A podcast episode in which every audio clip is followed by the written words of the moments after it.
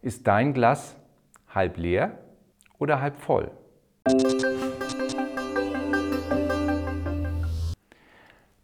Heute stelle ich dir eine Frage, die dir sicherlich in der einen oder anderen Situation schon mal begegnet ist. Ist dein Glas halb leer oder halb voll? Einen Tag bevor ich diesen Impuls geschrieben habe, haben wir tatsächlich auch auf einer Familienfeier genau über diese Frage wieder diskutiert. Vor einiger Zeit habe ich einen kurzen Text von Joyce Meyer gelesen, einer amerikanischen Schriftstellerin. Da bei mir in dem Moment das Glas gerade halb leer war, hat er mich ähm, doch ein ganzes Stück weit aufgebaut und da habe ich gedacht, da könnte ich heute auch einmal einen Impuls drüber machen. Ausgangspunkt war Prediger 5, Vers 17. Ich habe aber auch etwas Schönes und Gutes entdeckt, dass jemand isst, trinkt und Freude an seiner Arbeit hat, obwohl sie ihm, solange er lebt, viel Mühe schafft. Denn das ist seine Bestimmung. Joyce Meyer schrieb, dass jeder Tag ein Geschenk Gottes sei und dass wir die Wahl hätten, ihn zu genießen oder unglücklich zu sein. Und ich glaube, genau in diesem Punkt hat sie vollkommen recht.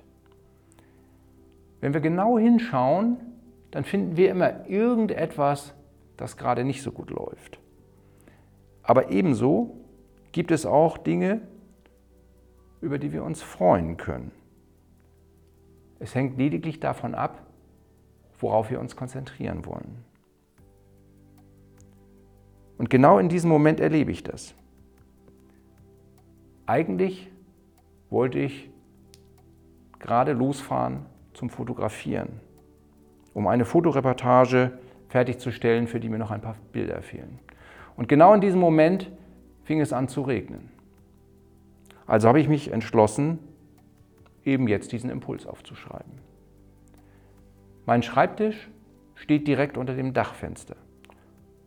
Und während ich jetzt gerade diese Stelle schreibe, sehe ich draußen einen herrlichen Regenbogen strahlen. Natürlich könnte ich mich darüber ärgern, dass ich die fehlenden Bilder immer noch nicht machen kann und dass die Abgabefrist erbarmungslos näher rückt. Aber auch dieser Impuls will geschrieben sein und ich kann mich auch noch über einen Regenbogen freuen. Und bei diesen Worten kann ich mir tatsächlich ein Lächeln nicht verkneifen. Und das Gute ist, wir haben nicht nur die Wahl, ob wir uns auf das Gute oder auf das Mühsame konzentrieren. Jesus selber verspricht uns, Kommt her zu mir, alle, die ihr euch plagt und von eurer Last fast erdrückt werdet. Ich werde sie euch abnehmen. Wenn dir deine Situation im Moment zu mühsam ist, dann sprich doch mit Jesus darüber. Er wird dir helfen. Und vielleicht geht es dir so wie einem befreundeten Ehepaar. Er wollte einen Schuppen aufbauen und sie sagte, allein ist das viel zu schwer für dich. Und sie haben die beiden entschlossen, zusammen um einen Engel zu beten, der beim Aufbau hilft. Und fünf Minuten später klingelte der Nachbar und sagte, könnte es sein, dass du Hilfe brauchst beim Aufbau deines Schuppens?